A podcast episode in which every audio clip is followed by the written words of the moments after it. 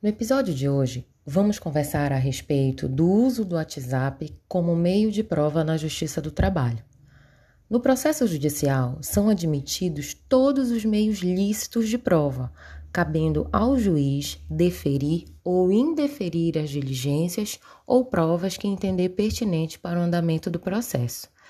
Especialmente na Justiça do Trabalho, a prova testemunhal ainda é a mais utilizada e até que se prove o contrário, possui a maior capacidade de provar a chamada verdade real. Mesmo sem legislação específica a respeito do que pode ou não ser levado a juízo mediante a troca de mensagens pelo WhatsApp, a Justiça do Trabalho tem admitido como meio lícito de prova, mediante análise de textos, fotos, vídeos e até mesmo os áudios que foram originalmente enviados pelo aplicativo.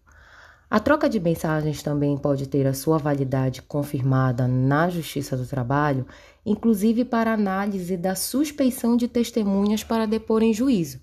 Contudo, existem maneiras de falsear a conversa no aplicativo, podendo gerar dúvidas quanto à veracidade das informações, bem como o pedido de invalidade como meio de prova.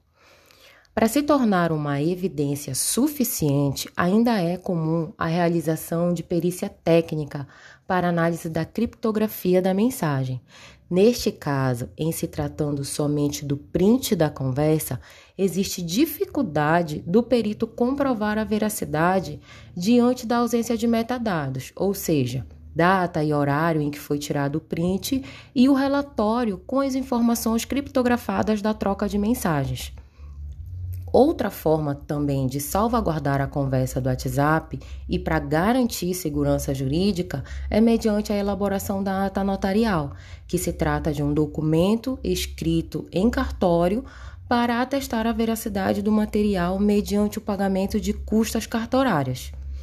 Deve ainda ter cuidado com a juntada da conversa do WhatsApp em juízo, caso queira provar algo em face do empregador ou ex-empregador para não infringir norma interna da empresa com a divulgação de informações sigilosas, que possam constituir falta grave ou até mesmo violação do segredo profissional previsto no Código Penal.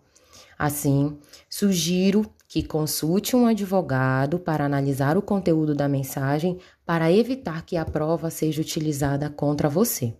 Até o próximo episódio.